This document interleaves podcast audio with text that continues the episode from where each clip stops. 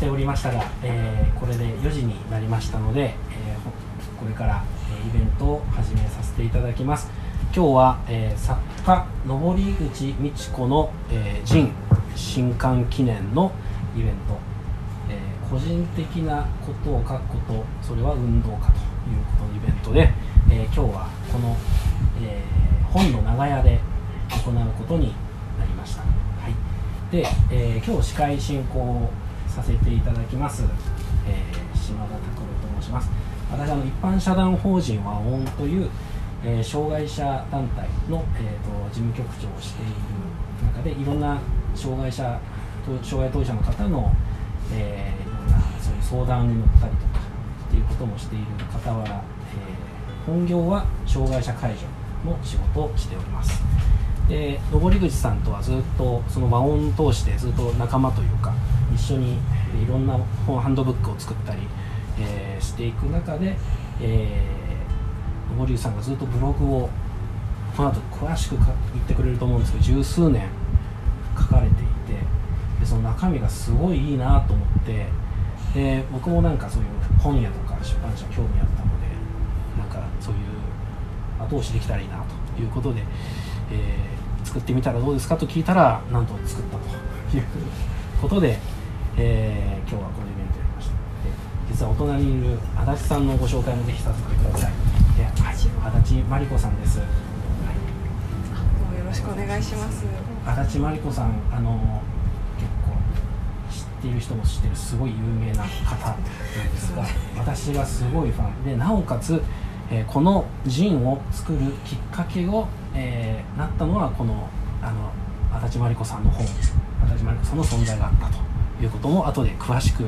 言ってくれるかと思うんですけども、えー、足立真理子さんエッセイスト作家の方でこの最近もこちらで本もあるんですけども私がすごくあのいいなと思った私の生活改善運動に出されていたりとかエッセイであの荻窪の本やタイトルであのこの足立さんの本が1位っていうかね売り上げ1位だったっていうぐらいすごく有名な方ですぜひあの素晴らしい本を書かれているので今日直接買えますのであのぜひご購入いただけたらと思います。今日は足立さんを呼んで、えーと、と信さんと足立さんの対談っていう形で、えー、個人的なことを語る書くっていうことが実はなんか運動社会運動とは言わないかもしれないけど自分の日常だったり自分の少し半径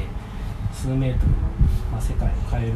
そういうきっかけになるんじゃないかなということをお二人の本を読んですごく思ったので今日はそういう話が聞けたらいいなとは思いつつ自由にはいできたらなと思います。よろしくお願いいたします。よろしくお願い。しますお願いしますということで登口さんにバトンを渡します。はい、はい、えー、皆さん改めましてお忙しい中あのこちらに来てくださってまずはありがとうございます。お礼を言わせてください。えっとそしてこの、えー、企画をしてくださった島田さんですね。あのこの素敵なあの本の、えー、長屋さんという、えー、コクテイル書房さんが隣に、えー、ありまして。そちらのあ、えー、すぐ隣の、えー、コミュニティスペース一見、えーと、いろいろなその本の、えー、店主さん。ここちら周りで、えーと、本の棚がたくさんああるんですけれども、えーと、いろいろなあの方々がこの棚を棚であのそれぞれ思い思いのあの本をあの売られているなんかすごく素敵なあの場所であの開催あのしていただいたことがすごくあ嬉しいなと思いながら、はい、あのこちらに、えー、います。はい、であのそして先ほど島田さんにもご紹介いただきましたが、えーと、足立真理子さんあの本当にお忙しい中ありがとうございます。えっ、ー、と今回あの、まあ、私の寺院ということで、えー、あ名前は登口美智子ですけれどもタイトルは、えー、うんちを出して車椅子を脱ぐ」というこのもう最初の「うんち」というワードからちょっとあのピーっていうねちょっと ダメですよっていう言葉になってしまいそうなんですけれども、まあ、このタイトルであの寺院の方を、えー、策定、えー、させていただきました。であのそちらの経緯としては本当にですねあのまず、まあ、島田さんの方からこの足立真理子さんのあの私の生活改善運動。私あの購入したのがあの手元にあるんですけれどもあのこちらのですねあの本を手に取った時にああのすごく肌触りがすごいいいんですよね。そしてあのとてもちょうどいいサイズであの手に取りやすいあの本だなっていう印象をあのまず持ちました。で、まあ、生活改善運動というなんかその自分にも何か直接関係あることなんじゃないかって思うようなあのタイトルででこちらあの読ませていただいた時にあの私は今あのヘルパーさんに来ていただきながらあの一人暮らしの方17年ぐらいあの21歳の時からしてきたんですけれどもあの介助が、まあ、日常生活に介助が必要であればあるほどいろいろな人にあの例えば水を飲ませてもらったりあの食べ物を、まあ、料理を作ってもらったり服を着替えたりとか日ごく日常のことをあのいろいろなヘルパーさんにあの手と手となっていただいてあの生活を築いているんですけれどもあのこちらの本を読んで全くあのねあの足立真理子さんと私の経験は全然あの違うんですがあの生活自分のその生活そのものを改めてあの考える要は仕事が忙しかったりあとまあいろいろ社会のことでモヤモヤしたりとか人との関係の中であのモヤモヤしたりとかしていく中であの自分のことをあの忘れがちあのおざなりおざなりにしがちになってしまうっていうところをあの、まあ、表現はあの違うかもしれないんですが足立真理子さんはこの自分のこの生活のこの幸せの軸は何なんだろうっていうところであのお考えになっていろいろですね。あの生活の中であなんか自分の好きな服を作ったりとかあと自分のお部屋に、えー、好きなあの、と本棚を入れてその中に自分があの目にしたいって思うあの本をあの取り入れたりとか、まあ、そういったことをですねあのこちらの生活改善の中であの書きつあの綴られていてこれを読んであ私がその今までヘルパー生活っていうのはやっぱりあのまあ、同じ福祉の業界だったら分からなくもないけれどでもあのたくさんの人には知られてないことでなんか特別な空間ですごく時に閉鎖的に感じたりあのもちろんいいこともたくさんあるんですけどいろいろ悩んできた中であやっぱり人としてあのこの自分のことを見つめ直すってことがすごい大事なんだなっていうことを教えてくださったのがこの生活改善運動。です。そして私は今までこのブログの中であの20代前半から書き続けていたんですけれど本に出すっていうことはもうほとんどほとんどっていうか一回もしたことがなくてでその中で本は出したいなと思いつつもなかなか気持ちがあの進まなかったっていうことはずっと続いててでそんな時に、まあ、島田さんにお声かけいただいてそして足立さんの本と出会って、えー、うんちを出して車椅子を脱ぐを書かせていただきました、まあ、そんなあの経緯の中で、はい、今ここに立たせていただいてます、はい、まずは最初の長い長い ご挨拶でしたがはいそんな感じです、はい。野森さんありがとうございます。あのー本当に足立さんの本があの今のこの本を形作ったという 本当にあの言える言えるんじゃないかなというふうに思うんですけども一方であの足立さんもあの私島田からあのメール一本あ黒電話。お黒電話なんですね本当の電話。あ本当の電話ですすごい。黒電話。すごい、そうそう。貴重な。でそうなんですよ。はい。あの私からねあの出演依頼の、ね、メールを1本させていただいてその時にあの PDF のデータ版ではお送りはしていたんですけどもああ、のまあ、そういう形でご快諾いただいて、はい、あそう。ちょっと皆さんタンメンで。はい。小栗さんこれあ小栗さんも来てくれましたあ揃ったよか。ったわか。りました取れました。はいよかったあ、実は始まってました。よかったで、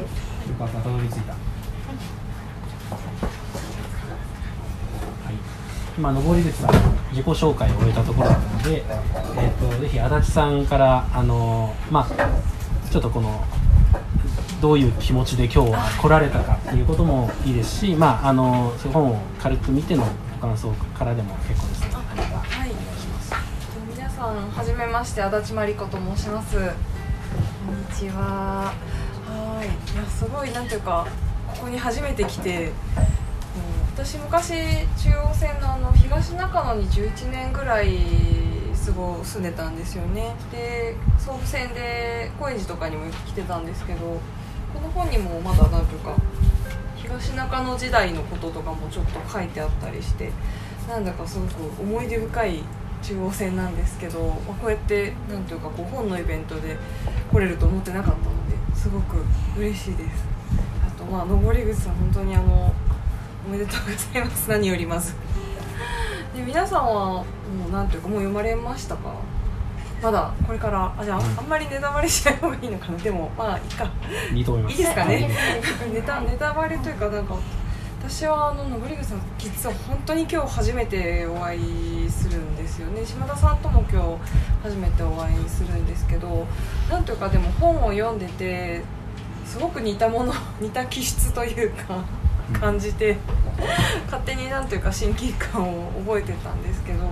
まあ、なんというかこの本を読んでお声かけいただいたということで、まあ、私の生活改善運動ってちょうど今から1年前にあの三輪車という出版社から出してもらったんですけどもの自体は実はあのエッセイを、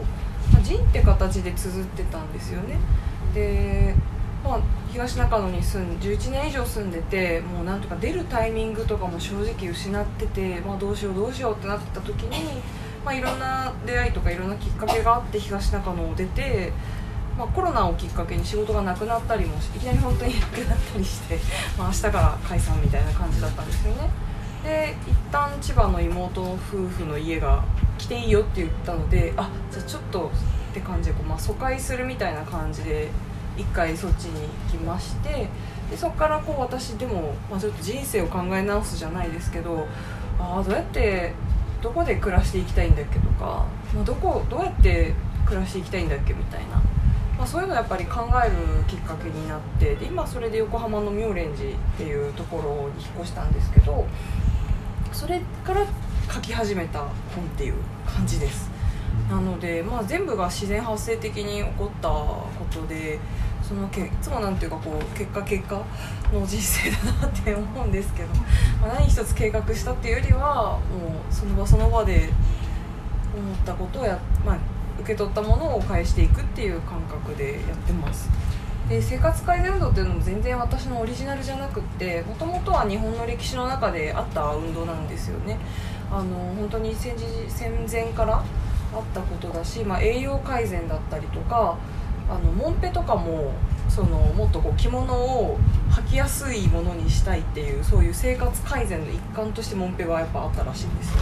とかあの生協クラブ生協のクラブとかああいうのもあの生活クラブとかありますよね。ああいうのももっとこう安全で安心な素材をまあなんというかこう買える値段で買いたいっていうこう主婦の方たちが結成して生まれたのが生協らしいんですよね、まあ、そういう感じで結構生活改善運動って本当にどこにでも人がいる限りその人の分だけあるなって思って私はその中でもまあ私の生活改善運動っていう形でこの本を書いたんですけど、まあ、なんていうかあくまで自分の中の定義としては結構こう自分にとっての心地いい方ってどっちだろうなんだろうっていうのをまあ一つ一つ見な、まあ、感じながら、まあ、できる限りでやっていくっていうそういう感じでやってます。まあそういうことを続けてると結構いつか、まあ、人生のトーンって変わっていくかなっていうのが、まあ、実感なんですけど。だからなんというか登口さんが本当にこれを読んで書かれたっていうのもなんというかすごく不思議大いなる流れのなんていうか一つなのかなって思って読んで読みました。すごい面白かったです。ネタバレ的にはすごく面白かったっていうのは多分皆さんも感じ取ってると思うんですけど、うん、そういう意味ではこの2冊を同時に読むとめっちゃいいっていうこと、うん、なんか似てますよね性質がね、結構嫌なものは嫌だみたいな。正直ぶっちゃけ嫌だみたいな。すごくああっけらかんといろんな今すごくこう初めてお会いして結構どんな方なんだろうって思ったんですけどすごくやっぱりこう文章の感じとこうやって話した時のこうすごく柔らかい雰囲気っていうのがなんだか面白いなって思って。あの違う、イメージと違いました。イメージはもっと結構オラオラしてました。皆さん初めてお会いされますか？それとも前から？ねあの、うんお声掛けさせていただいた方も結構いらっしゃってたりしていまして、はい、内内側にオラオラを抱えてるのかもしれないです。ね、ただあの、オンラインであのお話はしてた方ばかりなんですけど、あのこうやって対面でお話したのはほとんど初めての方が多いですね。うん。うんまあちょっと内なるオラオラを今日は解き放って、まあ可愛いもんですよね。私たちのオラオラなんて。あなんか繊細な人だけど実は嫌なものは嫌だみたいな、でも結構私なんか登口さんの本読んでて思ったのちょっといきなり大丈夫ですか？なとうとうと喋り出して。はい、なんどうぞかえっとですね。どこだったかな？うんとね。そうなんていうか結構なんかねこの本全体がそうだなって思ったんですけどまずなんていうか自分のことをそもそもどう捉えるかっていう時に自分っていう本当にたった一人の人間がありながら向こうは勝手に障害者としてこうはラベルを貼ってくるみたいなそのすごく嫌さというかなんというかこうやっていや違うんだけどなみたいな 勝手に決めないでくれるかなみたいなそういうのもすごく感じたんですけどなんというか私の生活改善運動の本ともやっぱ共通するなって思ったのが結構今の日本社会ってそういうことに対していや違うんだけどなっていうのを言うとなんかこうわがままとかなんていうかいやわかわきまえてないみたいな言われ方をされがちじゃないですか。例えばこう自分の生活を良くしたいっていうのもなんていうかこうあ自分だけ良ければいいのみたいな言われ方をされたりとかなんていうかそもそもそんな贅沢なとかなんかこう戦時中みたいなことを結構今も言われますよね。でそれをなんか受け入れることがいい人の条件みたいな感じの雰囲気もあったりしてそれをこうまともに普通に無意識にやってるとこれなんていうかみんなにとって都合のいい人になっちゃう？みたいな感覚が私はすごくあったんですね。でまあそれはそれとして置いておいてじゃあ実際自分がそれでいいかっていうと例えばこうまあなんていうか私は会社員時代とかも結構長かったんですけどみんななんかトイレとかも行かないんですよ。でみんなすごい「あもうトイレ漏れそう」とか言いながらええ行けばいいじゃないですかって言うけど行かないんですよね、うん。なんでかっていうとそのトイレに行ってる時間はこう労働者として 会社員として時間を無駄にしているからできるだけキリがいいとこまでみたいな。いやいや今行けばいいじゃんみたいな。そんな気持ちをすごい抱えてたんですけどでもそのトイレに行かずにこうステイして何か仕事をすることがいい人の条件みたいにな,、っていくのは私辛いなって思ったんですよね、そういうのがあってだったらちょっとそもそも自分は今どう感じているか、まあ、そもそもトイレに行きたいのかそれとも後で行った方が自分的にその方がいいから行きたくないのかみたいなせめて自分で分かっていようって思ったんですよ。その何か抵抗するとか抗うとかの前になんていうか自分で自分のことはそもそもちょっと一致させたいって思ったんですよね、うん、みたいなところが結構本を書いた原動力にありました。でなんかその感じをすごく感じて、うん、あ大丈夫ですか？今、はい。い、らっしゃいおまし客さんがあ、はい、追加できましたということで、ヘルパーさんですね。あはい、あ、交代のヘルパーさん。はいよかった。はい。じゃあ一緒に来てもらそうしましょうか。はい。椅子あじゃああ椅子めっちゃありますよ時間が。まだいらヘルパーさん後ろに来てもらってで、ああの入り口でも大丈夫です。はい皆さんこういう話をしてるんで心地よくしてくださいはい。ね、落ち着いたらですけど、そうですね。あのあのトイレの話って結構あまり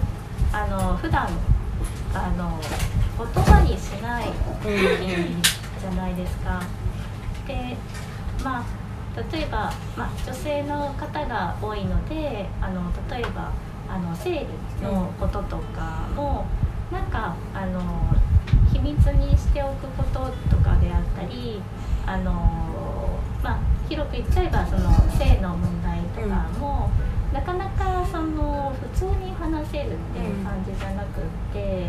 あの言葉にするのがちょっとなんでしょう気がわしいっていうかなんかそこにあのそういうふうに言われてしまいがちだなっていうふうに私は感じていてで、まあ、ちょっとトイレに戻るんですけどあのトイレのこともこのあのうんちを出して車椅子を脱ぐの方にもあの書いていてあの、まあ、私は、えっと車椅子で座って、まあ、パソコン作業したりとかっていうのはできるんですけど、うんそれ以外自分で車椅子から降りて移動してトイレに行くとかあの着替えるとか入浴だとか、まあ、もうほとんど日常生活のほとんどをあのヘルパーさんに手伝ってもらってるんですね。でその中であのトイレっていうところがあってで小さい頃小さい頃は、まあ、施設であの暮らしてたっていうお話書いてあるんですけど、まあ、その中でもその例えばトイレの時にあお腹痛くなって何回もトイレ行くとかあの生理があってとかいろいろある中であの職員さんに、まあ、トイレ行きたいって言うとあのまたまた行くの？っていうふうにあの悪気はないですねあのそういうふうに言ってるの。だけどそういう言葉を浴びせられるというかでそういう経験を子供時代あのしてきたっていうのがあるんですね。でまあ、そういう類の、まあ、こととかをトイレだけじゃなくてあの何でしょうあのなかなか表には出ないようなそういうなんだろうちょっともやっとする言葉をこのあの「また行くの?」っていうこの一瞬の言葉言葉をどうしてもなんか受けてしまいがち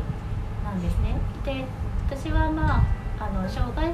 障害を持ってるとそういう機会は多いのかなって思いつつもあのきっとこの先ほど足立さんがおっしゃってたそのトイレに行かないで仕事をすることがあのなんでしょうね。マナーかわからないですけど暗黙のなんかルールみたいなところがあったりとかする中できっとなんかそういう言葉をもしかしたらその職員さんは言っていたのかもしれないみたいなことは大人になってからあのちょっとずつ分かるようになってきたというかだけど子どもの時は本当にそうやって言われて言われてあ私ってこの生きてちゃダメなんだっていうようなことまであの思ってきた。ところがあってそういうモヤモヤモヤモヤとしてきた中でも実はあの周りの職員さんには私の目がすごいギラギラして怖いってよく言われてて 子供時代から。だからきっと思ってることがすごいあるんだろうなっていうふうに職員さんには気づかれてまあいた。すっごいなんかギラギラ目がギラギラしてたちょっとまあ怖い怖いというかなんかそういうふうには言われてたので、先ほどおっしゃってたオラオラ系はなんか子供の時から作られたのかもしれないなって思いながらちょっと聞いてました。獰猛さは大事にしたいですよねはい、そうですね。どうもさ獰は。猛さは本当に、いやなんかちょうど今開いてた場所がまさにその高校時代の話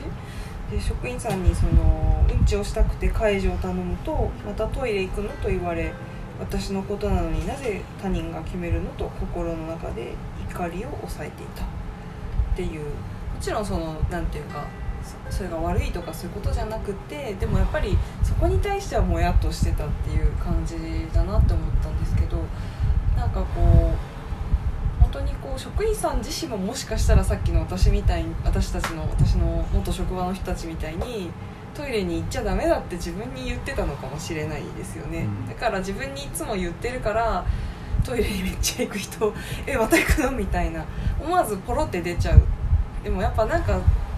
そこを全部こう本当に癒していやもう行こうよみたいな。もうみんな気持ちよく出して気持ちよく仕事してって、ね、なるといいんですけどなかなか日本社会ってどうしてもこう気を使ったりとか忖度したりとかなんだろ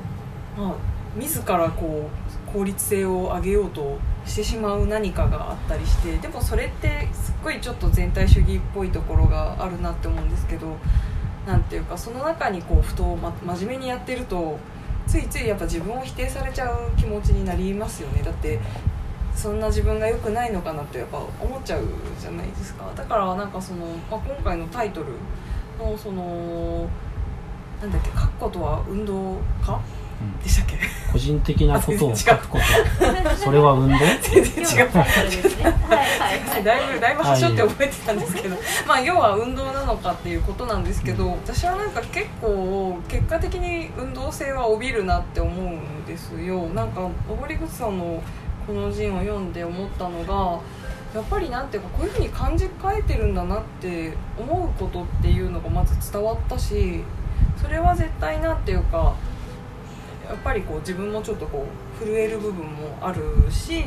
人に言いたくなるしっていうなんていうかこう登口さん自身のこう震えみたいなものが他の人に本を通じ通じて伝わってる感じはすごいするんですよ。でそれはまず一つやっぱり結果的に運動みたいな感じは絶対あると思うしあとはあのやっぱり同じ境遇自分もし私が本当にあの同じ境遇だったらこんなことを書いてくれた人がいたって絶対思うと思うんですよね。でそれってやっぱり一つのこう運動じゃないですか、うん。結果的に運動みたいな、なんかそういうふうに運動性はあるなっていうのはすごいやっぱ読んで思いました。なんかそのさっきもおっしゃってたその結構うんちとかそういう隠さないでおきたい自分の整理みたいなものもガンガン書かれてるじゃないですか。例えば本当にそのセックスのこととかこう結構え皆さんちょっとネタバレですよこれ。でもちょっと細かく書いてあるんですよ。なんかこういい感じの男性になった時にでもお腹をちょっとまあちょっと下痢っぽくなっちゃってでもいい感じの男性しかいなくてでもこの人とはちょっとそういう仲になるまで出さないでおくつもりだったみたいな 結構そういうちょっとなんだろうそうなんて言うんでしょうねこう心のところがありつつでもこの人しかいないどうしようってなった時に取った行動とかがなるほどってすごい私は思ったりしてちょっとそこは本を読んでの楽しみになんかね取っておくといいかなって思うんですけどなんかそういう森口さんの本当隠さないのがすごい私はいいいいなって思思いました。ありがとうございます。あの私はあの書くことがあるからあのすごい正直になれるっていうところがあって、やっぱり普段その話す時とかはあんまりその正直に話してる感じじゃないですよ。確かにこうやって喋ってると話しづらいかもしれないですよね。なんかいい感じの男の人がいてみたいな。あそうですね。ちょっとどうするみたいな。本の内容をねね。わざわざすごいそうやってうん。事細かに話せないというか、うん、うんうんうん本だから書けるっていうのは正直ありますよね私もやっぱり知り合いに自分の本読まれるとってなりますもんちょっとそうなんです。あああみたいな感じになりますよねそうなんです、そうなんです。だからこそ、あの私はまあ本当書いたのは本当に20代になってから、うんあの書いてるので、20代の時に子供時代のことを思い出しながら書いたりとかしていて。でも本当に書くことって本当子供の時からしたかったなっていうのがうん。すごく正直なところで、まあこ国語とか作文とかはもちろんあの書くけれどなんかそれって正直なことじゃないことが多かったりしませんか？子供時代小学小学生の時にあの結構読書感想文とかなんかあのいろいろ書く時に、まあ、どうしてもなんか先生に見つまみられるとかあのなんか答えを探しがちというか、うん。こういうふうに書いた方がいいのかなとかあわからないですけどなんかちょっとそういうのがあの出てきてしまうので本当になんか正直になって書くっていう表現するっていうことがなんか子供の時からできてたらすごく良かったなって正直思ってて、まあ、それをそのどう出すかはやっぱり例えばその人を傷つけてしまうとかあのそういうことはやっぱりは私はいけないと思っていてその自分のその気持ちに正直になったりなんかあ自分はこの今の自分でいいんだっていうその受け入れだったりとかそういうことの積み重ねをするときにあの、まあ、お母さんお父さんからいろいろ褒めてもらうっていうことももちろん大事だしあのそれとやっぱりなんか正直に表現するみたいなところがなんかできてたらあすごいよかったなって思いながら、あのうん。大人の自分は書いてましたね。うんうん。うん。わかりますなんか。うん。小学校の時とかってすごく適用してたなって思いますね。なんか先生がこう書くと覚えがいいみたいな。覚えがめでたいみたいなねかでも大人になるとそれが本当に適用がしんどくなってきて書くってなんか結構その適用しなくて済むっていうか適用から逃げるために結構書いてたみたいなところも割とありましたね。なんかそういう意味でお二人の本を読んでなんかあの個人的なことは政治的なことっていうねあのフェミニズムの言葉であのずっとある言葉ですけど本当にそういうことが実践されてるっていうかなんかそこはすごくお二人の話から思ったっていうこととあのあと今のお話も聞いてて思ったんですけどやっぱ呪いの言葉をみんな受けてて言う人も呪いかかってるしあの言われた方も呪いがかかる。それはなんかこう例えば障害者であらねばならないっていうか女性であらねばならないとかなんかま結婚だったり結婚してないしてるとかそういろんな呪いとかなんかそういうのをなんかその足立さんの言葉の本の中の言葉で言うとあのそれに抗うことは私の意地っていうか自分のしたい生活をすることそれが私の意地なんだみたいなことが書かれてるのが僕はすごく印象的でそれは登口さんの本からもすごくあのなていうか伝わるというかなんかこうすごいシーンが生まれてるぞと私自身はちょっとすごく思っています。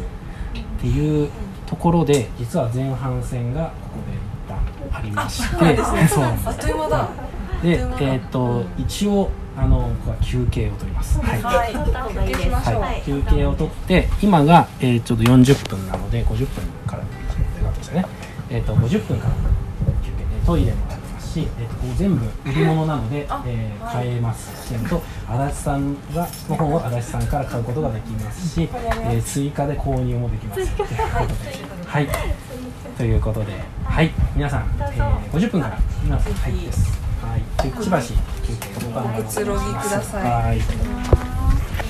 あ、この方が。はい、ということで、えー今回のイベント「個人的なことを書くことそれは運動の」えイベントの後半戦いきたいと思います。後半戦はまあせっかくこのメンバーもいるので、えーとまあ、質疑応答も込みでできたらとは思うんですけどもこの休憩中、まあ、皆さん忙しかったんですが、えーとなんかまあき続きで気になることおお二人例えばお相手に、えー、と質問したいこととかでも結構です。せっかくなので。そこから始まりますかね。はい。あ小田井さん大丈夫ですかはい。そうですね。今本を出して今どういう本がこう実際に出来上がってこれからその販売をしていかれるんですよね。なんていうかどんな気持ちですか？ちょっとなんかインタビューみたいになっちゃった はい。あ、そうですね。あ、でじゃあちょっとあの友友人づてにはあの本出したよっていうことは伝えてて、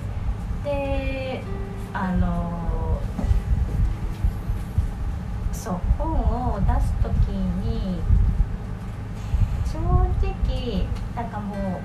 私の外もう外に出てきた言葉としてこの本が、あのあるのでなんか不思議な気持ちでしたね。あの書いてる時はああのこうなんかこういう人にこういうことを伝えようみたいな、まあ、直接書いてるわけじゃないんですけどなんかある程度ちょっとイメージしてしながらあの言葉を届けようと思って書いて気持ちの中であの気持ちをちょっとなんか奮い立たせて書いてた部分があってで今こうやってできたんですけれどなんかそうあのできた時になんかすごい自分のなんか子供のような感覚が芽生えて。なんかどうやって巣立ってくんだろうこの方がみたいな感じで、なんか冷静に冷静な気持ちの方がすごい強くて、なんか書き終わった後のあとまた次これ書きたいなみたいなところにすぐなんか頭が今いってる状態なので、なんか、うん、その気持ちを入れて書いた割にはなんかもうこうやって出てきてる以上は本当にあとは読み手読んでくださる方があのいろいろと捉えてくださるものだから私の私があの何か思うこともなく何かここからあの咲くものがあったりなんかうん響くものがあったらいいなっていう願いだけで本当に今は冷静な気持ちで、はい、います。なるほど。あでも分かります。なんかふっとな冷静になりますよね。えちなみにこの本って今日はもしかして初売りですか？あ、実は初売り。え本当に？いやいや初売りじゃない。じゃない。んですじゃないけど、でもうん。あのこうやってお話しするのは、はい。今回これが初。初トークイベントなんですね。ほぼ初売りですね、はい、ほぼ初売り。でもじゃあこれからいろんな本屋さんとかに置いてて置かれてとか図書館に入ってとか多分まああれかな ISBN とかはあれでもでもいろんな私もあれなんですよ。あの ISBN がついた初めての本がこのもうあその1個前にももう一つあの刺繍があって「あの軽装の光を抱えて歩き続ける人へ」っていうのが B ナイスさんっていうところから出てるのが一番最初に ISBN がついたものなんですけどそれまで私自分で作って販売してたんですよ。で、まあ、なんとかジンっていうよりはまあなんて言うんでしょうね。ああいうの、まあ、セルフパブリッシングっていうことで、ま、自分で作って自分で製本して自分で販売あの流通とかも全部やってたんですよね。それが3年かな。34年ぐらいかなやってたんですけどその時 ISBN つけてなかったんですよ。つけようと思えばつけられたんですけど。でもやっぱその時の感じとやっぱやっぱりそれはそれでやっぱり置いてくださる本屋さんは今すごく多いからやっぱ本屋さんがそのコメントを書いてくださったりとか紹介してくださったりとかでこう本がもう勝手に羽ばたき始めるようなイメージがその時すごいあったのを今思い出しました。うん。ね。あのもう全然あの本当にね書店さんで売ってくださったりしたらすごい私にとっては夢のようだなっていうか、まだそういう感覚でいてで自分の文章が果たしてなんかどれだけなんかそのねいろいろな方になんか響くんだろうっていうところは、まあ、正直自分は全然なんかもうわからなわからないのであの本自費出版でもう本当にあの印刷会社さんイニックさんという東京のあの印刷会社さんにあのお願いするまではあの島田さんにもご協力いただいたりアンブックスさんにもご協力いただいたりしてたんですけどあのもうほぼあの全,、まあ、全部その手ず手作りでやらせてもらってまず一つ一つをクリアすることだけしかう余裕がなくて、本当にあの出すまず出すみたいな感じで。でも、ね、でも自信ないしなと思って最初300部スローかみたいな話を島田さんとしてたんですけどいやーちょっと300部自信ないわ200部にするとかって言って。まあ私あのもう土壇場になってすごいただ小さくなるんですけど気持ちが。で200部にするわって言ってで、まあ、自分の手の届く範囲でそのまあいろいろな方に、あの手売りをしたいなっていう気持ちもあってそうあのやらせていただいたんでなんかその後のことはまだ正直全然考えられてないですね。なんかそこで気になるのが多分登口さんも気になるかもしれないですけどその最初にジンをあの足立さんは出されてあの噂ではそれがあの妙蓮寺のあの、えー、とせ綴り方ってかなり売り上げが なんか売れてたっていうのは聞いてたんですけど、それはあの半分本当なんですけど半分は本当じゃなくって、ええ私が最初にジンを出したのって2016年とかなんですよ、でその時は綴り方もまずはなかったし、あの本当にもう自分で最初に吸ったの多分50部とかだったと思いますね、うん。もう間に合わないし今日明日のデ,、まあ、デザインフェスタっていうイベントに出たのが最あのそのジンの最初のお披露目だったんですけど印刷前日とかでやったのでもう今日行って今日くれる人じゃないともう無理だっていう そういうようなギリギリ。でもそれでも何としてでもそのイベントに出したかったんですよでまあっていうところから始まったので本当に最初はなんていうか50部とか そういう世界から始まってっていう感じだったんですよね。でそれでずっでもそのまあ50部あどうせすぐ増刷するつもりだったのでまあとにかく間に合おうと思ってやったのがそんな感じだったんですよ。でそれから、まあ、ずっと自分でそういう風にジンを作ったりしてである時こう手製本って言ってこう今までは印刷所の方にお願いしてたのが印刷まではやってもらってで紙とかももう自分で発注してでそれも製本？調愛って言ってこう紙をまとめてこうチキスをとか、まあ、何かしら糸とじをやったりとかでこうし 4, 四方三方立ちでですかねこう全部最大最段機で切ってカバーをつけてみたいなこうちょっとその本作りに目覚めたりもして そういうことをやっている時が長かったですね。で実際私その時はエッセイっていうよりは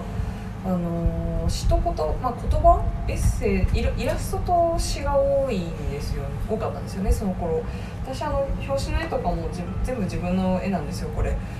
でなんで結構言われてたのはそのさっきの地震の話じゃないですけどあの私のことをそもそも文章を書く人だって認識されてなかったと思います。本屋さんに行ってもそういうふうに言われましたし「あ林さん文章も書くんですね」とかすごい言われましたし、はい、みたいな感じの時代があった後にまあでもやっぱちょっと本当に私のやっぱり一番アイデンティティにあるのは言葉だったので、まあ、文章を古典では必ず文章をやっぱり出すようにしたりとかで結構その文章要素を若干増やしていって あのなんていうかそれで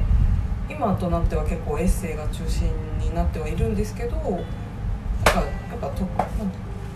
時とともにこう移り変わってるっていう感じで、まあ、さっきの言った地震っていうのも全然なかったですし今もあるかっていうとなんか別にない 別にないですし。はいみたいな。でも確実になんか、まあ、ミューレンジでその生活改善運動ってやったのは本当にミューレンジの本や生活綴り方っていうところにすごくお世話になってるんですけどあの、まあ、そこの生活出綴りか綴り方出版部っていうレーベルを彼らは作っていて、まあ、そこからジンを出したんですよね。で、まあ、それってジンなのかって果たして思いながら、まあまあ、いずれにせよそういう自分たちのセルフパブリッシングをやったんですよね。それがすごく本当にたくさん売れてなんか何千部かはちょっと分かんないんですけど本当にびっくりするぐらい読んでいただいてっていうのがあのあります。なので最初に作ったジンからそうなるにはだいぶ時間はあったっていう感じですね。はい。あの、うん、私の生活改善運動の本の中にそのこしらえるっていう、うん、あの言葉あのどなたかの言葉を書かれていたんですけど、はい、ああのこしらえるなんですけどあ私もあこの自分の思いを文章にしてあの本の形にして、うん、あ自分はこしらえたんだって、うん、あのその時その時というか書いた後ですね。書いた後にあの思ったんです。この本を手に取った。後に、またあの足立さんの本を読ませてもらった時にこしらえるってすごくいい言葉だなって思っていてこしらえるってその自分、まあ、今回はこの自分の文章に愛着を持つことだなってすごく思ってて、うん、なんか今までこんなこと思っちゃいけないんじゃないかとかこんなこと言っちゃいけないんじゃないかとかあと表現の仕方がわからないとか本当はその相手を傷つけたいと思って言いたいわけじゃなかったけどあのでも言わないといけないっていうふうに思ったりとかいろいろな言葉がこの中に詰まってるんですけどなんかその言葉をその一冊の本の中になんかこしらえていったこのなんか作業のこのプロセスがすごく楽しかったなって思ってて、うんうん、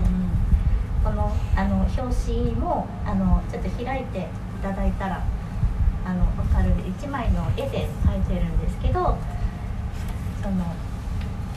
まあうんちですね。うんち本当だ。可愛いけどよく見るとうんちですねこれね。これ開開いて見るものなんですけど、う。ん、今気づきました私。このうんちがこれ頭の頭から出てるのみたいな。これなんでうんちなのみたいな。感じでなんかすごく興味持ってくださったりとかしてて、この表紙作る時もなんだろう表紙一つ取ってもあ自分ってどんな本をあの書いてるんだろうとかどんなことを書きたかったんだろうっていうことを改めてなんか考え直したっていうか、文章書いてからなんですよね。文章全部書いてから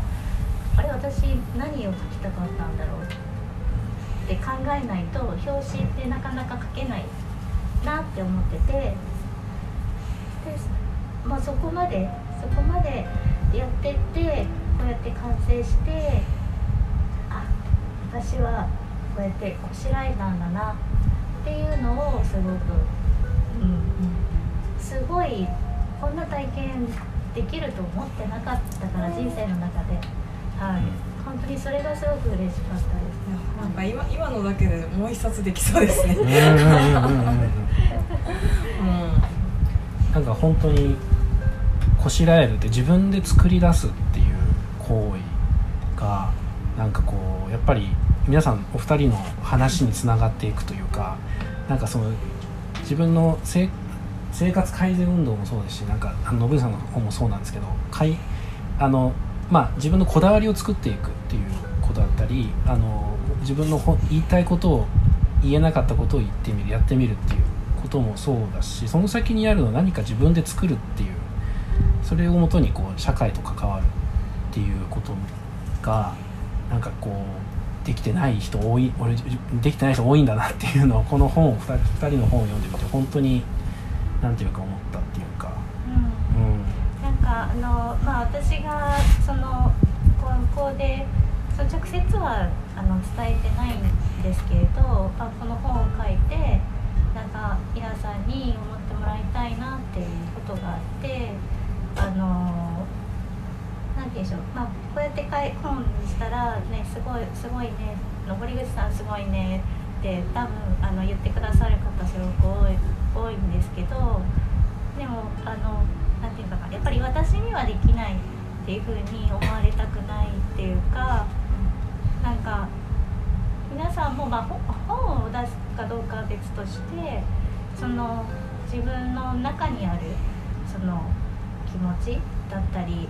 自分の中に何か宿っている何か大切なあのものだったりっていうのをその何かに何何かでやっぱ表現しておくとか何かに取っておくとかそれってすごく大事だなと思ってて私は本を出すと思ってあの貯めてたわけではないところもあって自分の手帳の中にあの本当に気持ちだけを書いたりとかあの毎日じゃないですけどね。あのやってってやってってそのなんか小さな積み重ねが本当今につながってるなってすごく思っててなんか今日何かその自分の中にあるものってわからないじゃないですか。ピタってくっついてるから。だからそれを1ミリでもいいからあの外に出す。ことでなんか自分のことがちょっとでも分かってくるしなんか過去の自分が書いた日記を読んでてもなんか私が今の私が救われるっていうことも結構あったりとかしてて、なんか本当にいろんな作用があると思うんですけどだから皆さんに本当にあのその自分の気持ちを本当にどこかに取っておいてほしいなっていうところがそう裏では伝えたい、う、ことです。本当ですね。なんかあの私もなんていうかすごく文章をこうやって書くようになってから思ったんですけど結構私の周りに文章書く人いなかったんですよね。ちっちゃい時から、まあ、普通に農村というか大分の方なんですけど実家は。あのおじいちゃんとかはずっと田んぼにいて無口だから何考えてるかもよく分かんないっていう。おばあちゃんも普通にしゃべるけどおばあちゃん日記を書いてたんですよねずっと。本当に欠かさずに。で一回ちらっと見せてくれたことがあったらやっぱそこになんかおじいちゃんへのこうちょっと嫉妬みたいななんていうかみたいな。ちょっとなんか女子みたい女子な内容が書いてあってあおばあちゃんにもこんな部分があるんだと思ってびっくりしたんですけど私なんかそういうのを外にこう出版とかそういう形とかじゃなくてもやっぱり感じてるだけでもこの世に存在してると思っててでそれは何ていうか人と共有されなくてもなくなるにはしないって思ってるんですよね。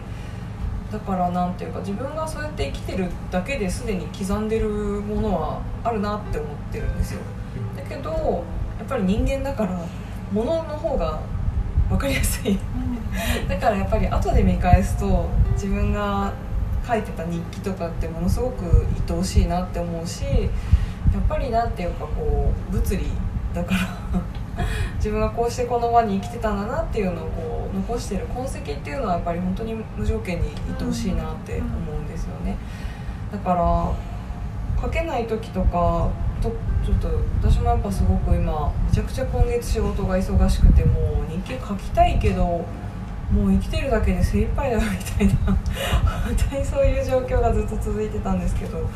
まあでもそれでも自分がこうやって生きてることは本当に消えはしないしでやっぱりなんか生き生きてるからにはこう自分を全部放って終わっていきたいなみたいな気持ちがやっぱりあるんですよ。なんかせいっぱい自分の中に愛があってキャンディーがあって人にあげれたのになんか誰にもあげないままなっていうかあげれたのになみたいななんか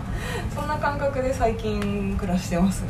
だからまあ出し惜しみせずになんていうか出すものは出すしでも気分まあ今はいいやっていう時は別に出さなくていいうん。みたいななんかそんな気持ちでやってます。それが結構言葉だったりもするかなって、うん。なんか何言いたいか分かんなくなったけどまあそれはそれでいいですよね。なんか本当に、あの聞いてて思い出したんですけど、まあ、私のブログの中であの書いたらあのあ書いたらじゃない書かないと、書かないとないことになっちゃうって思ってるんですよ、うんうん。まあ、もちろん記憶の中とかにはあの全くなくはならないなくならないと思うんですけど、あのでも書かないと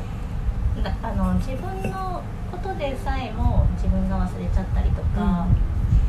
あの大切なあのこととかが絶対か見返したら大切なことが隠れているのにあのやっぱり人間って忘れちゃうから、うん。そう思うとその書かないとないことになっちゃうってなんかどこかの言葉でだどなたかの言葉であってああ本当にそうだよなって思ってそうやってその,、うん、その文字にしておく書いておくっていうことは本当に可能性が本当に1ミリでも増えてくっていうか、なって思って。それであのせっかくせっかくここまで生きてきたのにあのなんかなくなっちゃうのもったいないなって自分の中で思ってて。それはあのどの方も私はそうだと思ってるんですけどなんかそう思った時にいやもうみんなに結構書いた方がいいよ書いた方がいいよってめっちゃ言っててあのあの私の友人で最近子育てし始めた方がいるんですけど女性の方で。あのその子育てでのその苦労だったり考えてきた考えたこととかだったりあそれそれ書いた方がいいよそれ書いた方がいいよって言ってのすごい書いて書いててうん。で文章をなんか見せてくれたりとかするあの友人がいるんですけどあそういうのってすごく大事だよなって、うんうんやっぱりこの一瞬一瞬は今しかないからあの本当に書いまあなんかクソとかでもいいから書いとくみたいなとことか、本当大事だなって、うん。うん本当ですね。なんかちなみに生活改善運動の出版社のは三輪車っていう一人出版社なんですけどその中岡さん祐介さんっていう人の口癖は「書いたらいいですよ」っていつも言ってますよ「書けばいいそれ書いてくださいよ」っていつもみんなに言ってます。みんな書けばいいよってなんかいつも言ってますね、うん、だから生活綴り方っていうのもそもそも生活改善運動と一緒で日本の歴史の中に実際にあった教育の運動なんですよね。こう本当にこう思ったことをそのまま言葉に文字にして綴っていくっていうその綴り方運動らしいんですよ。そこから来てる本屋さんなのでそれもやっぱりみんな書けばいいよの精神ですよね。綴り綴り綴ればいいよっていう。そうやって綴っていくことでなんかあのーそういういろんな書くことと、まあ、本も出すことも全部そういう自分たちでやっていくっていうことが、なんかできたら本当にいろんな言葉が生まれていくんじゃないかなって、うん。あの本当に思います。でここでせっかくなんで残りの時間あのまあちょっとせ感想でもいいですしまあちょっとこれ質問したいっていう方がいたら勇気を出して最初ちょっと一人目はお願いしたいですがいかがでしょう？か誰でも結構ですもう何でもいいですよ。なんかね悩み相談とあか。そそれもいいです はいお願いします。すいません私あお名前から。はい。あのそこのマイティブックという高円寺で絵本の出版社をやっております、松井です。ちょうど今あのロマノ・ロマーニとウクライナのあの絵本作家さんが来日してる最中でバタバタしてるんですけどあの私あんまりちょっと周りにですね障害の方がいなくてあの視覚障害の方結構やっぱりあの本を作ってる関係で視覚が字が読めないとかあの文字が変に見えるっていうのはあるんですけど実際車椅子とかそういうあの身体的な障害の方あんまり接することが少ないのでちょっとごめんなさい失礼だったらあれなんですけどどれくらい生活の中で不便を感じるんですか？どれくらいっていうかあの例えば声をかけるとなんか嫌だとかいう話とかよく聞くんですけどはいはい。どこどこまでそのおお世話をしていいのかなんかこうわか分からない時あるんですね。実際の生活地で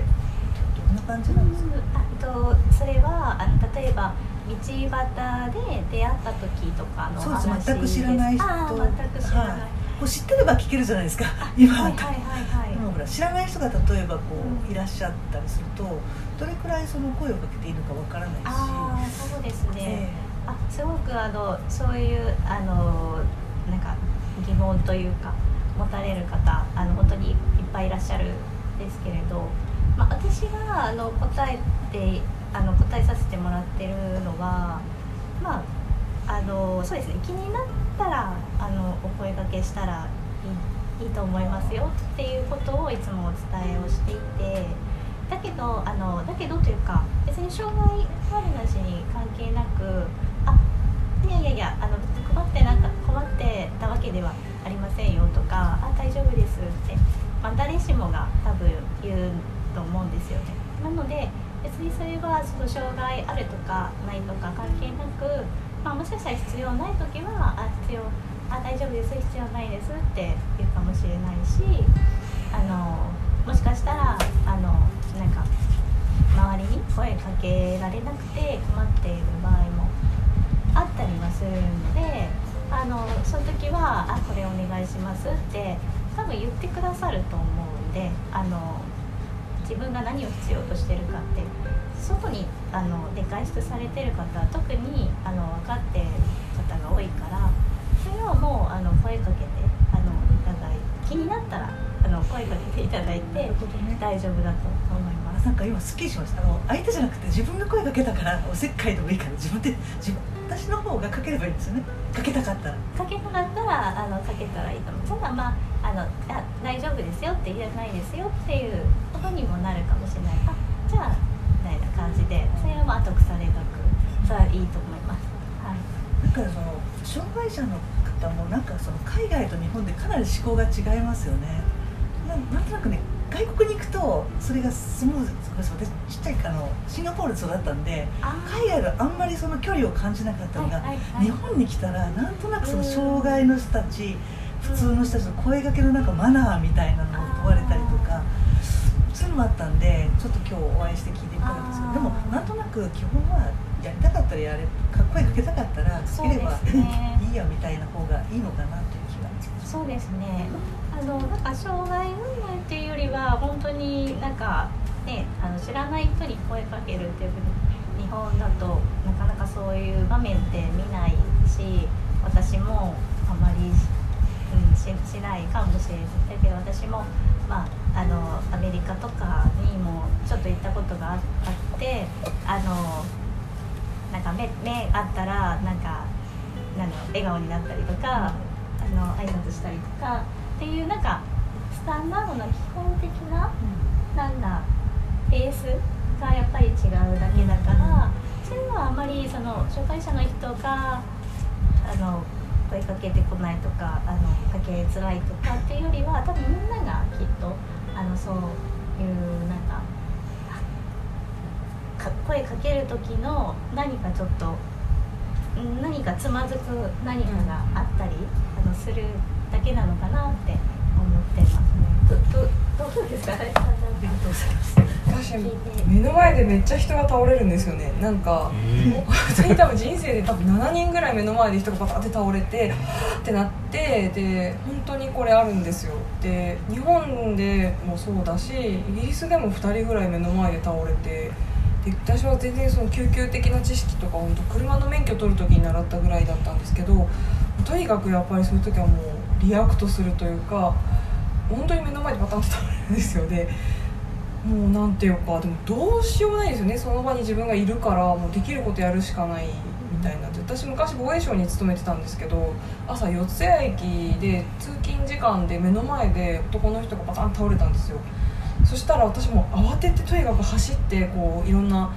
やろうやろうあ違う。したらあの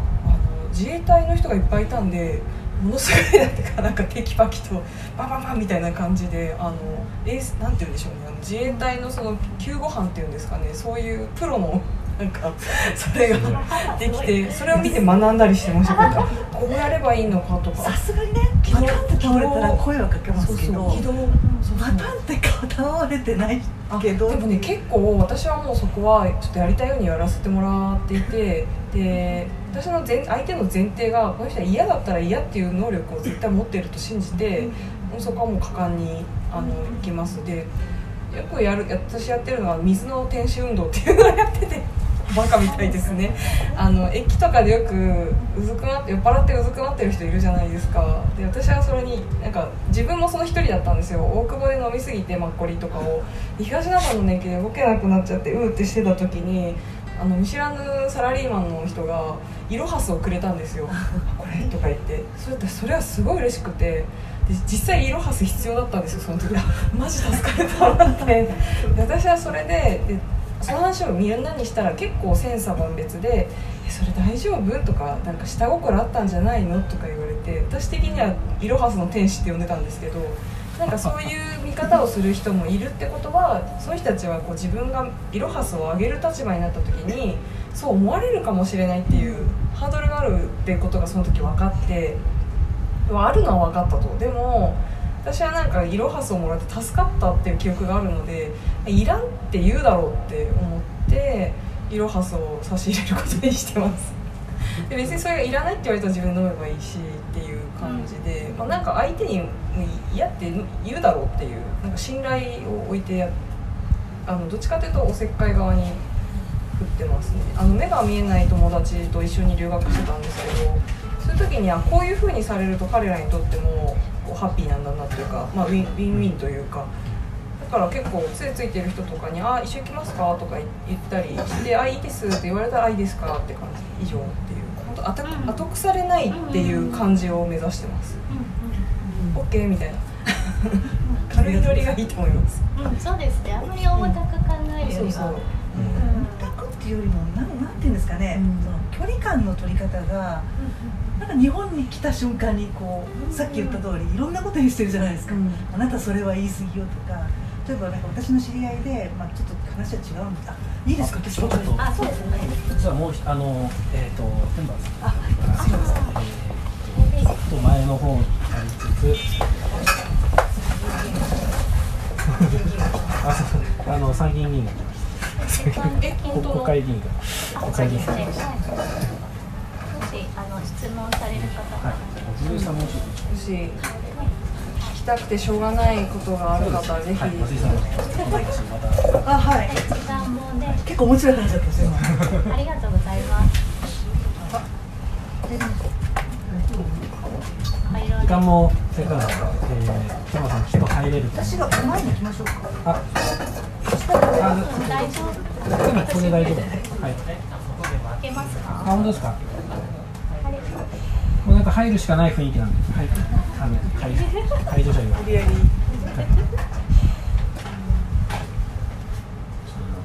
が集まるいやでも本当になんか正直私もその海外シンガポールのタンピネスっていう身体障害者のと。ころ取材と。か行ったんですけど全然やっぱり日本の施設と。違うんですね。であ、天原さんです。はい。こんにちは、はい終わり際に来てくれました。ということで駆けつけ。あ、じゃあせっかくなので、もう、あ、岡山さん。はいお願いします2人に質問したいんですけどまず登口さんに聞きたたいのがなんか施設にいた時からなんかその職員の対応とかでなんかこれ違うなって違和感持ってたっていうことだったんですけどなんかその批判精神的な ところはなんか書く中で身についたのかそれとも小さい頃からなんかモヤモヤとあったのかその批判精神的なところのその根源知りたいなって。そうですね。あのまあモヤモヤっていうのは本当に子供の時からあの思っていてだけどその言っていいのかなっていうのがやっぱり反対にはそういう気持ちがあって。で、まあ、例えばあのおお風呂会場の時に施設では男性職員の人があの入る時があったんですよ。でそれってなんで施設だったら許されるのっていうことなんですよ。じゃあもし例えば温泉の中にあの女性風呂の中にじゃああの男性が普通にな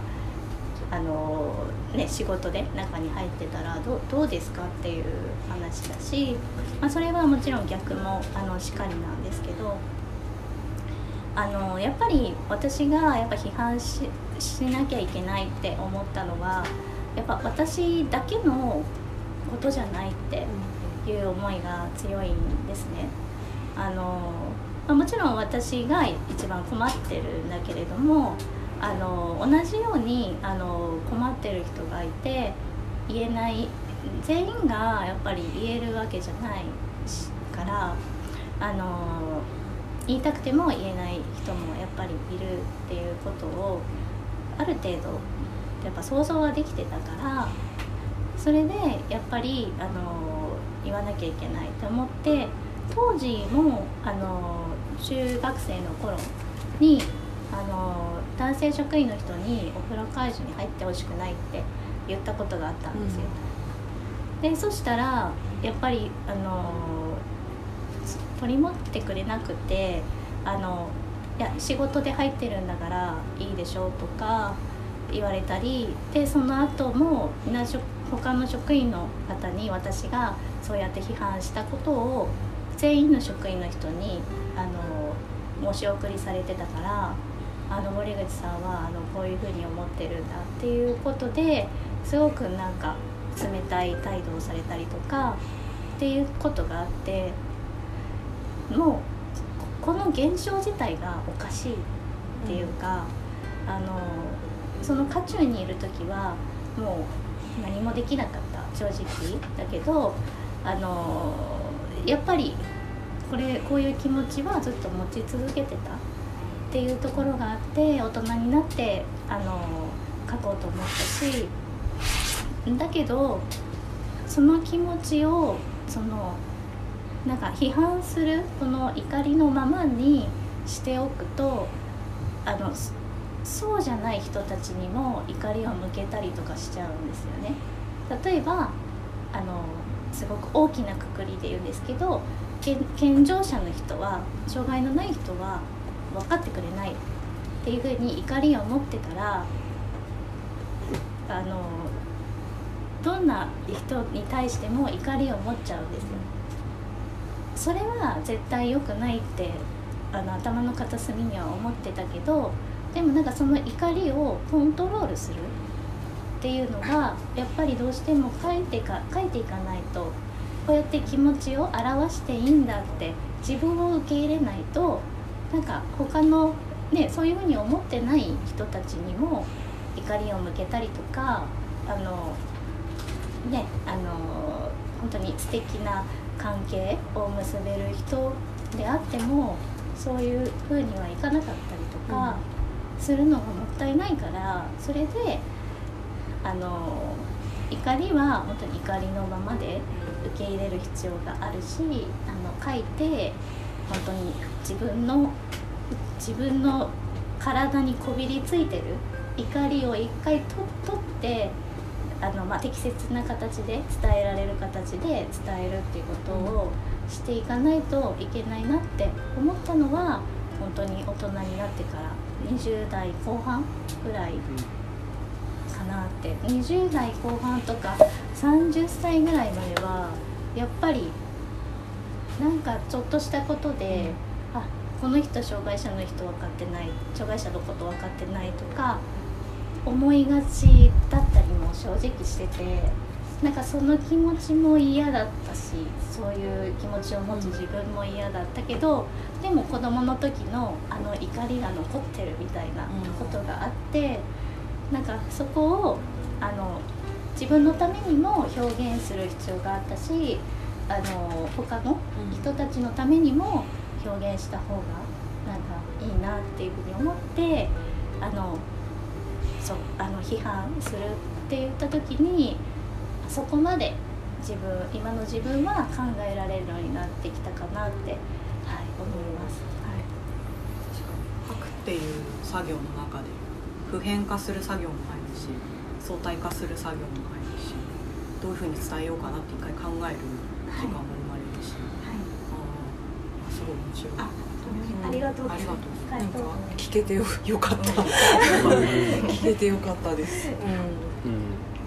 ね、埋もれてしまう話ですよね。そうやってあのあの時ああいうひこひあの経験にあった。それが今考えておかしいんだっていうことを声を上げるっていうこと。今いろんな立場の人がされているけどやっぱそういうのを形にするっていうのは書くことですよね本当にね。あなんか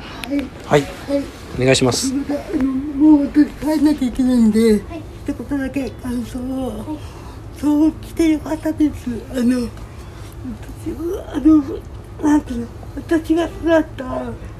あともうあの私があの若かった頃から何十年も何十年はいかないけど立ってる森口さんが同じ経験をしてて。それが日本のやっぱりすごく問題ででも登口さんは本当に冷静にそれを捉えてこう言葉にできてきてからいややっぱりそれあの私は登口さんのブブログがとても自分と向き合ってて素敵な文章で本当にねいいんですよね。読んでて共感できるでなので本本を出版されたっていうことであのすごく嬉しかったしあのじ自費でっていうのももう今度教わってると思って。もうあのすごく刺激を受けました。ありがとうございました。はい。はい、お互いにやりたいことやりましょう。はいということで、あの、今日で本当に来れてよかったです。ごめんなさい。ほんちょっと時間がなかったちょっと申し訳ないありがとうございます。はい。はあのこれで完全に閉まったような気がします。今のはめっちゃ嬉しい。です実はねあの村山さんも実は文章あの書いてく書いてる方で、インターネットの方に載ってるんですよ。すっごい文章が。私も村山さんにあの刺激を受けてあのますので。はいありがとうございました。ありがとうございますまたまた LINE ではい、はいまた LINE で、はい。はい。ありがとうございました。で、実はちょうどあの5時半を過ぎたというところで、あのまだまだ質問したかったり、まだまだ話したいってことたくさんいると思いますが、えっと、っと。あ、いけるかな。もうちょっと誰か、あ、ありがとうございます。うん介助者が多くて助かった。そうそうそうそう。ありがとうござい。はい。ということで、えー。今日はここで 締めたいなというふうに思いますが、えー、とせっかくなので最後お二人からちょっと感想をあの一言ずつ言っていただいて、えっと締めたいなというふうに思います。えー、からはい鳥ではい 今日本当にありがとうございました。なんかあの初めての森口さんとこうやってお話お会いして初めてこうやって話すんですけどなんていうかすごくその文章文章で書くっていうことの意味を私も捉え直せたなって今日すごく感じました。なんかね自分と向き合ってそれの対話を出してくれてるからこういうふうにすごく伝わるんだなっていうのを改めて思ったしま、書くことってすごく大素晴らしいことだなって今日また思いました。あまたっていうと変な言い方ですけど改めて思いました。ありがとうございます。いや本当にあのこうしてお話をしたり皆さんに聞いていただいたり質問していただいたりして改めてあ自分ってこういうふうに思いながら書いてたんだなっていうことを改めてあの思いました。あの思ってはいたけれど今お話ししたことについては多分あまり文字にしてないことでそれをあのこうやってあの皆さんがそのいる中でそのブログとかであ一人で書い一人ではないんですけど一人で書いてるようなものだからこうやってその皆さんにあの聞いていただいいただいてあのなんていうのかなその自分私自身の思いであったりその足立さんとのその会話の中でだったりをしてあの質問していただいたりとかして本当にまあ書くこと以上のなんかなんか言葉がいろいろ出てきたなっていうふうに、あの本当に思っていて本当にこの場を、まあ、作ってくださったあの島田さんには本当に感謝きれないものが ありますしあと足立さんには多分ああまりほとんど打ち合わせがなかったかと思うんですけれども あのこうやって初めてあのお会いする中で本当に来てくださったことに本当に感謝していますありがとうございます。はい、そしてあの今回、まあ、ちょっとあのあし明日の、まあ、予定もあってあのあ私実はあの兵庫県の尼崎市に住んでいて今日実は新幹線で新大阪から 来てあの高円寺にそのままあの来たんですけれど、えっと、今回一緒にあの明日ちょっとまたいろいろあのいろんな人にあの伝える活動をあのしているお二人あのこ今目の前にいらっしゃる小暮理香さんと,、いえっとその隣の岩岡美咲さん、えっと岩岡さん福岡と小暮さん、え大阪から？あのはるばるあの来て、えーここにもあの足を運んであのくださってそしてあの皆さん私はあのどんどんな人なんだっていうの全然わからない中であの足を運んでくださってあの本当に皆さんには感謝しています。あのこれを機会に本当にか言葉とかあの書くこととかなんかあの皆さんの中でなんか気づきなんかちょっとでもなんか気づき上げてもらえたらなと思っていますはい本当に皆さんありがとうございましたありがとうございました。ありがとうございました。ありがとうございました。えっ、と今日はあ今日のイベントはこれで終わりたいと思います。えー、みんな書こうということあそうですはいみんこう。綴りましょう。綴りましょう。綴っていきましょうということで。はい。でまだえっ、とここは少し開けています。はい。あのまだあのこの本棚とかもいっぱいあの全部売ってますし、あのまだ売ってます。えーどうぞ見に行って、えーお帰りください。今日はありがとうございました。ありがとうございました。